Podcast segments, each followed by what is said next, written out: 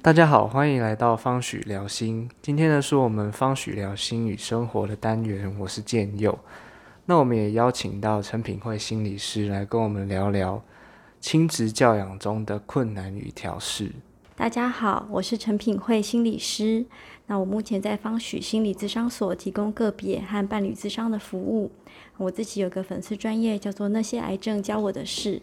那未来也会不定期在上面分享自己在教养还有在癌症疗愈上面的一些心情。是。那为什么这一次会邀请品慧心理师呢？是因为如果大家有听呃我们上两次在亲子关系中的主题，都是以孩子的角度。来谈呃，孩子怎么样跟父母亲说自己的想法啊，或者是诶，父母亲不了解我的想法怎么样怎么办这样子？那这一次我们也想呃听品慧心理师聊聊跟分享，从父母亲的角度，然后在亲子教养、亲子关系中会遇到什么样的困难？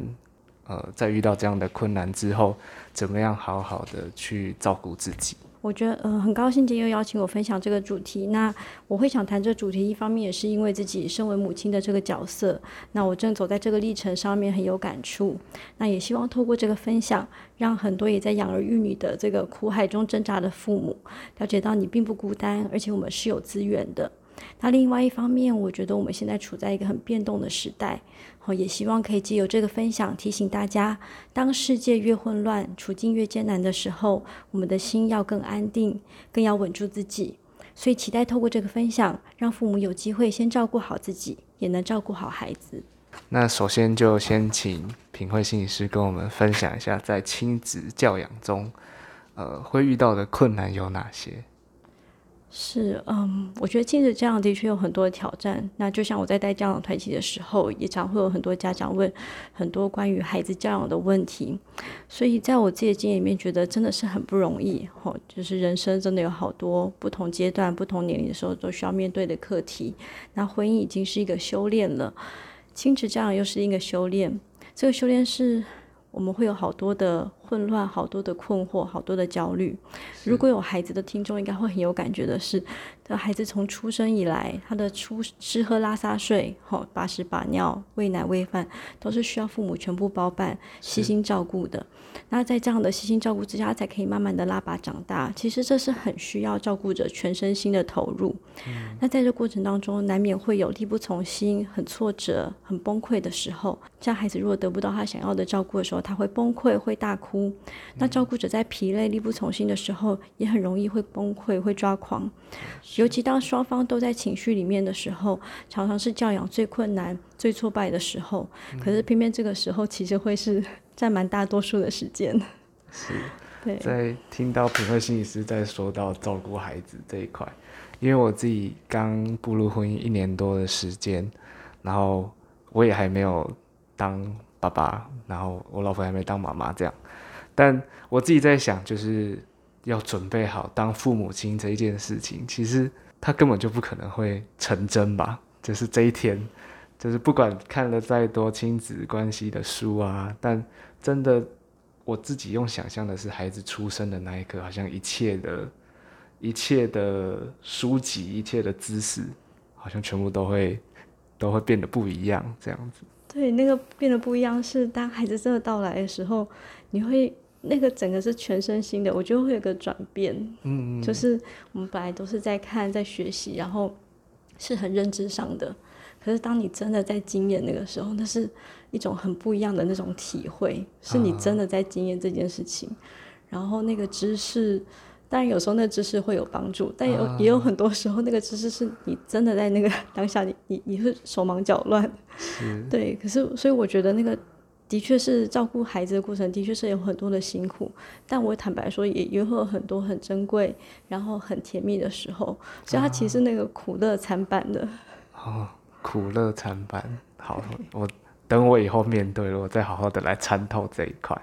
对，但听到平慧先生刚刚前面在说到这么多困难啊的处境，那让平慧先生觉得最难的是什么？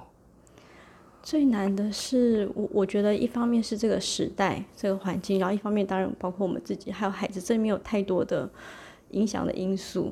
那就坦白说，如果像我们现在在这个很讲求效率啊、步调快、工时长的时代，其实我觉得，光是我们父母在这个跟这个环境之间，要在工作和家庭之间寻求那个平衡，其实我觉得就已经很不容易了。对，那在这个时间压力下，我们其实都知道给情绪时间。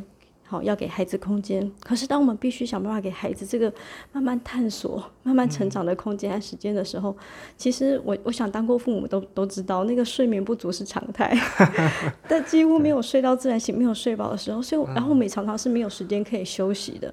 所以，当就是你自己已经很累，然后事情又做不完的时候，然后你还要再给给出那个时间空间，其实我觉得那真的是有时候真的是 已经很两难的事情。嗯，对。然后，而且小孩子。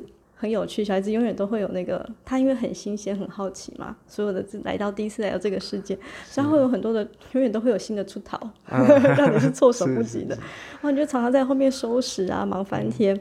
然后他会有很多探索这个世界，然后也会有很多和这个世界的磨合，和人之间的磨合。所以有时候他前一分钟他还和乐融融的，都还好端端的，然后还玩的很开心，下一秒钟就变成一场大战。然后或者前就是前一分钟还好端端的，下一秒钟就就是变得天崩地裂啊，然后或者是比如说跌倒啊、受伤啊，所以那个。我常常觉得，就是前一秒钟还很甜蜜，然后下一秒钟就是一个爆炸，然后就是天堂和地狱真的是在弹指之间。是。对，然后不止这些争吵，那有时候像孩子有一些状况，我们夫妻其实也会有一些教养观念不同，然后需要协调或者冲突的部分。例如，我觉得通常最常见就是教养观念一定会有一方是比较严的，然后另外一方是比较松的。那在面对孩子的状况的时候，我们又需要去。针对这个教养不同调，需要去沟通，需要去协调，其实这也很花时间。然后，如果还有其他家人同住，其实就你可以想象会有多少人牵扯进来。所以听起来有时候不只是孩子跟你的大战，有时候是三方，有时候是四方的对的角力。对，而且这才是学龄前哦。嗯。如果等到他上幼稚园、上小学之后，你可以想象又有更多小孩，又有更多适应。对适应啊、学习啊、升学的问题，然后甚至有的还会可能会担心孩子会被霸凌，嗯，好，然后或者会有一些问题行为、偏差行为，然后也会有一些情绪问题，所以有，我觉得成为父母就是会有永远超烦不完、永远忙不完的事情，就是光是自己的工作、家务就已经忙不完，然后孩子也永远都会有你过了这个阶段，然后又有有其他这个挑战啊。那刚刚我们讲的是那个，就是跟外在环境的。那我觉得在我们自己，其实，在养育孩子的过程当中，其实也会勾起许多我们自己的这种呃成长的经验。好，包括我们可能都有，我们可能很多人都有这种自己不想成为的那种爸妈的样子，就我们都会有一个。好像有一个脑袋里面想象的那个样子，觉得我以后绝对不要当这样的爸妈，我以后绝对不要对孩子做这样的事情。对，我觉得我们很多人都有这种心声呀，就是我们在成长的这个经验里面，可能有一些很自己很不愉快，然后很不希望重演在孩子身上的一些情节。嗯。可是其实我们对于自己想要成为什么样的父母，或者我们能够成为什么样的父母，常常又是感觉很模糊的，又不知道自己做不做得到，或者自己想要成为什么样样，其实不是那么的清楚。然后加上现在我们这个时代，其实有好多教养资讯的很冲刺，很冲刺，就是那个资讯爆炸时代，所以有好多的教养专家啊、书籍啊、资讯。其实我觉得很棒，是现在的父母都好认真，都好有求知欲。我们都知道阿德勒啊、正向教养啊，都是很棒的教养资讯，然后也都有很多很好的教养观念和技巧。可是爸妈有的时候太焦虑了，就是我们都。有知道有好多好多很棒的做法，可是我们好焦虑，所以我们用不出来，或者用出来就会走样啊，对，会变掉。所以就像就像我们刚刚说的，在这个时间压力下，我们又要觉得要做正向教养，嗯，很容易就变成是用一种不耐烦的语气，然后就跟孩子说：“你做的很好，你做的很好，快快快，赶快去做，赶快再做下一个作业。”好有既视感哦。对 对。所以孩子感受到的会是什么？他可能不一定真的是感受到那个很被正向、被肯定的部分。对，所以我我觉得这个部分是我们呃其实是可以去想一想的。然后因为有好多范本，然后我们也很焦虑，不知道怎么做，或者做了呃好像跟我们想象的不一样，所以我们会觉得很无所适从啊。对，所以这些经验可能都会让我们觉得很挫败，然后。加上我们社会其实也会有好多各方的声音，指点我们怎么教养，或者我们做的好不好，或者会有分数，会有评量。其实我觉得这些都会好影响我们自己内在，在这个互动里面，我我可以怎么做，我该怎么做，我做的好不好，那个心情常常是很起伏的。啊，对。那在听到平慧心理师刚刚在讲到一段的时候，我特别有感触，是我们都会不想要成为像我妈妈或像我爸爸那样的父母，但其实无意之间，就像我我自己啊，因为长辈有时候会有一些我们现在说是情绪勒索的话语，但我自己就会嗯好，就我绝对不能对我的伴侣或者对我的身边周遭的人情绪勒索这样子的词语出现。但其实无意间，常常自己会想到的是，诶，我讲出来这句话，我妈妈好像也说过，就是回到那个内在的部分，是像品慧刚刚说到的，很多外在的指点，告诉我们应该怎么做，然后我们自己也告诉我们，诶，不能像我们父母这样子。但这么多讯息掺杂在一起的时候，我们有时候是不是做起来就有一点四不像，就像。品慧刚刚说到的是那个用不耐烦的口气去告诉自己的孩子，他很正向，他很好这样子，但可能孩子感受到的就不是这样子。对你刚刚讲那个，我觉得很重要，就是对的，的确我们都知道，就是我们脑袋啊都会有一些想象，有些想法，可是的确我们在那个混乱当下，我们常常就是会出现的，或者我们会脱口而出的，啊，这就是我们已经很习惯性的部分。是。对，所以，我我其实相信是每个家长其实都是很想当好爸妈的，就是我们其实都都是很尽力的，就像每个孩子其实都想成为好孩子一样。其实我觉得大家都都是有那个想要做到很好的，都有那个求好心切的部分。嗯，只是在这个路上，常会有很多压力啊，有很多课题，然后我们其实就需要在这里面不断的去修正，去去从这个犯错里面去修正、去学习、去成长。那其实这一路上干股谈真的是说也说不完，所以我觉得有时候我会比喻那个亲子教养就很像那个玩电动打怪破关的历程一样，所以关关难过关关过。然后有时候你刚刚庆幸自己过完这关，哎，我在这回应的还不错，然后孩子好像我听我的，有照我的脚本走，然后但下一关很快就又来了，而且这个大魔王会不断升级，就是我们会。常常我觉得那是那个，就是我们刚刚说的，我觉得那好需要我们情绪上面有自己的觉察，然后我们对于自己的那个部分有很多的，我想我们可能可以有更多的思考。是，对。所以在面对亲子这样这些困难，它有一个解方吗？还是有解决方法？是。我我我觉得我我们的确都好想要有一个解放，对我觉得那是我们都好希望可以有个知道怎么做。可是坦白说，我觉得这样真的没有那个标准答案，是，因为每个孩子都不一样，然后他在成长过程当中也会面临很多。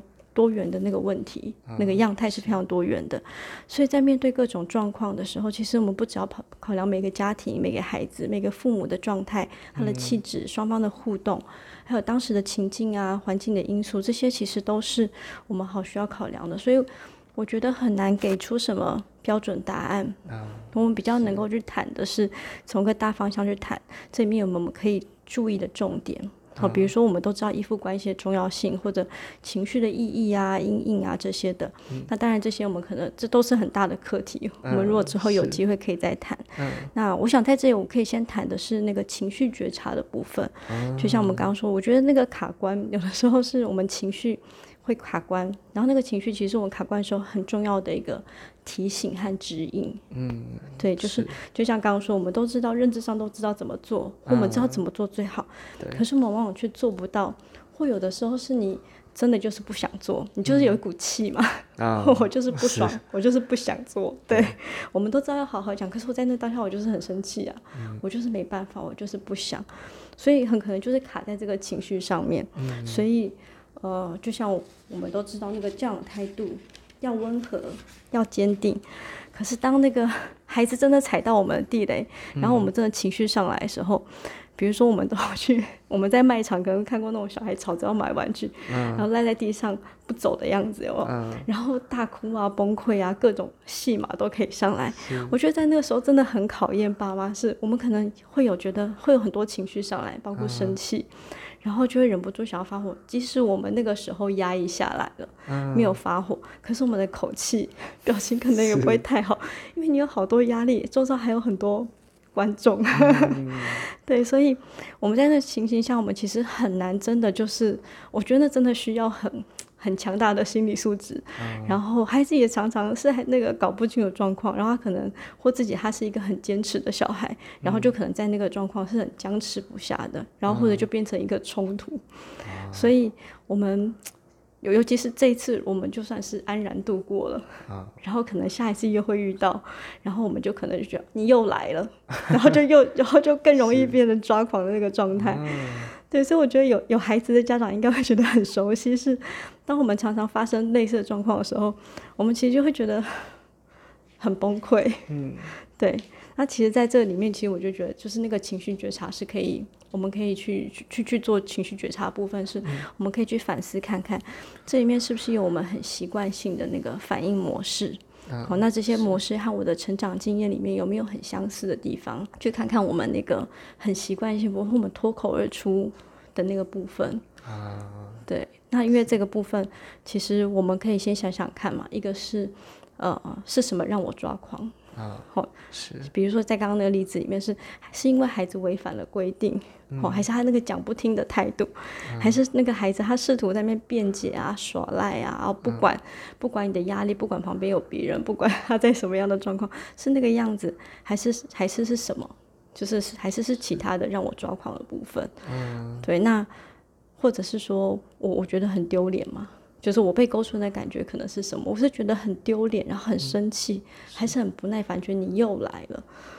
对，就是里面可能会有很多情绪。那我如果可以在那个当下多一点的去做这个觉察，我可能比较能够知道怎么应应，然后也比较能够稳住自己。是。对，然后当然如果心有余力。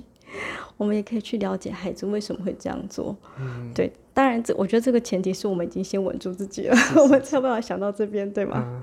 那像刚刚品慧在说到是那个卖场，其实我也看过很多不同的父母的处理方式。是，有些人就孩子拖了就拖到一个比较没有人看的地方。是，有些人就站在那里跟孩子僵持，是，就看孩子到底要哭到什么时候，然后可能父母就不讲话这样子。但我也有看过一种是孩子坐在那里。然后我看到那个爸爸就去去陪他坐在那边，然后他们两个就坐在那边，这个是不是就比较没有那么在意，或者是他知道孩子这时候他需要的不是父母告诉他不要闹了不要哭了，而是坐在他旁边去了解他，可能真正这时候他想要这个玩具是因为什么，或者是他的感受也需要被照顾这样子，就像平慧刚刚说到的是父母需要觉察。对，孩子要的是什么？但同时要觉察自己。也许我坐在那里陪孩子，我还是会觉得很丢脸。但是，也许试过这么一次，孩子觉得这个感受被照顾了。嗯，他下次要玩具的时候，他就知道，哎，也许不是用哭闹的方式，父母就会买给我们这样子。对，我觉得常在那个常在那个阴影这个就是这种状况的时候，其实当下真的是需要。想一下。啊，对，然后我觉得刚其实刚刚的做法都呃，就都很蛮蛮常见的，啊，对，然后当然我我我我我绝对不是说要鼓励说让孩子哭闹我们就买给他，但是说那个哭闹他的情绪是什么？比如说他是因为可能看别人有有这个玩具，所以他也想要，还是他就是他就是喜欢这个东西，就是那个想要其实里面有好多层面，那我们就可以陪他去讨论说。那有没有什么样的情况是我们可以买给他？可是可能不是用这样子的耍赖的方式啊。对，就是我觉得在那个规则界限跟规则里面，跟我们对孩子的接纳、情绪上面的同理，它其实可以并行的。所以从我们刚刚讲的这几个方面，我们可以试着去了解自己和孩子。好，最重要的是，当我们越能保持那个觉察的时候，我们会越来越知道我们在哪些地方容易卡关。那你知道在哪里卡关，你才有机会。可以过过关嘛。哦，对。所以从那个从心理学或我自己个人经验上面来说，其实我也觉察到那个容易卡关的，常常都是自己曾经有过的经验，都是跟自己有一些比较深的部分。好，有些比如说是孩子生来像我们，或者从我们身上学习到的一些特质，比如说固执啊、好动啊、好奇。好，我们可能就觉得这孩子怎么那么固执，然后我们就会常卡在这边。哦，或者是有的是我们自己小时候被这样教导。被对待经验，所以我们也会觉得，哎，好像就是应该这样。可是，好像那个那个情节是有一点复制的，嗯，对。所以，其实换句话说，就是我们可能想过自己不想成为哪一类的父母，可是我们很容易因为自己的经验。吼，或者习惯性的反应啊模式，重演这些经验，吼，或者我们有的是因为要刻意避免，然后反而演出了一个完全相反的情节。呃，像小时候被很严格管教的，可能容易以严格的方式去管教孩子，或者他很痛恨这个严格管教，他就变成用一种很松，甚至有点放纵的方式在管教孩子。所以这些其实。呃，都是在我们无意识之间，或者我们其实是有意识，可是它又重演了，或者它是朝着另外一个极端去发展的。哦，所以我觉得我们很容易在这个习惯和期待之间复制了这些矛盾。好，因为很多时候是那个头脑上面知道，可是我们不一定都做得到。嗯，所以这个知道做不到之间，如果我们没有去觉察自己的状态。我们可能就会觉得，我明明就照专家的方式在教养了，为什么就不是照那个脚本在走？对，好，所以我觉得要提醒的一点是在那个有情绪的时候，我们不要去管教孩子，我们宁愿点等那个情绪稍微过去了，我们再找机会和和孩子讨论。嗯，那我觉得在这个知道和做到之间，除了这个我们需要先 hold 住自己，等一下让那情绪过去的部分之外，还有另外一部分是我们。自己没有体验过的东西，其实我们是很难做到的啊。对，就像我们刚刚说那个，如果我们没办法给自己空间和时间，我们其实也很难给孩子那个空间和时间。我们就会觉得就是要效率，就是要快，我们就很难给孩子那个慢慢摸索的时间。嗯，所以有时候我觉得是在我们没有被这样对待过的时候，要拿捏好那个分寸。真的不是一件很容易的事情，因为你如果不是做不到，就是做过头。对，所以我们其实需要在这个光谱，在这个两端的这个光谱之中，不断的摸索，寻找最适合，然后你也最舒服的位置。所以重点是，这会是一直变动的状况变动。对，所以我我想说的是，虽然我们一直提到自己过去的经验，但是我要强调一点是，我们并不是要大家去批判自己的原生家庭或怪罪自己的父母。我觉得就像之前说的，其实我相信每个爸妈。都是想要当好父母的，在当时，在这样的当时都是尽力的，他们已经尽他们所能给出最好的了，就像我们一样。对，只是在当时他们可能并没有这些的知识，没有这些资讯，然后我们可能那时候就是很重视，就是呃要赏罚，要打骂，就是要管教，什么铁的纪律有没有？以前都是这样讲，现在讲爱的教育，今天讲铁的纪律。所以在我们现在知道这些影响的时候，我们就会更希望给孩子一个不一样的。更好的这样对待，可是在这里面我们可以怎么做？其实是我们很需要去觉察自己的状态，那是要有意识的去觉察，然后也试着去了解孩子的状况。所以我觉得，嗯。当我们要了解孩子的时候，其实我们要先做的是，要先能够了解自己。当我们能够允许自己的时候，我们也比较容易去允许孩子，因为我们给不出自己没有的东西。我觉得这句话很贴切，是我们怎么对待自己，我们也会同样的对对待孩子啊。对，所以我觉得当我们在交往当中遇到困难的时候，其实是一个很好的机会，提醒我们去看见那个小时候的自己，然后或看到自己的一些议题、一些课题。那我能不能够在这里面先允许自己先照顾好自己，满足自己的需要？比如说你需要的是休息，那就让自己可以好好的休息。是哦，那因为我们的状态会连带的影响我们对待孩子的方式，所以其实我们很需要先调整好自己的状态，再用一个比较好的状态去陪伴孩子。啊，对，在听到品慧心理师跟我们这么丰富的分享，我想。我在准备成为一个爸爸的路上，我又多了一些素材，又多了一些武器。但我想他永远都准备不完。有这样的经验可以跟品慧坐在这里聊聊，我觉得是很棒的时刻。那同时也听到品慧在今天提到的是觉察自己在成为父母的时候，然后。好好照顾自己。其中有一句话，我觉得也蛮深刻的是：我们怎么对待自己，也会同样对待孩子。对，就是我们如果整天都是汲汲营营，然后很想要有追求效率啊，我们就不可能会要求孩子要放松啊什么的，因为他同样的也会被我们这样子汲汲营营的去对待。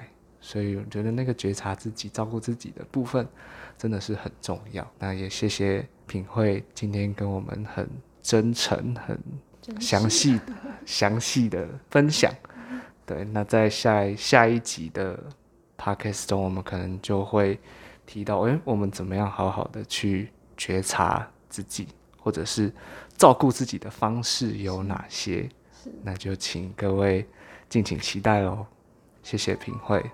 谢谢真佑，谢谢大家。对，那我们呃今天的方许聊心与生活就到这边，拜拜，拜拜。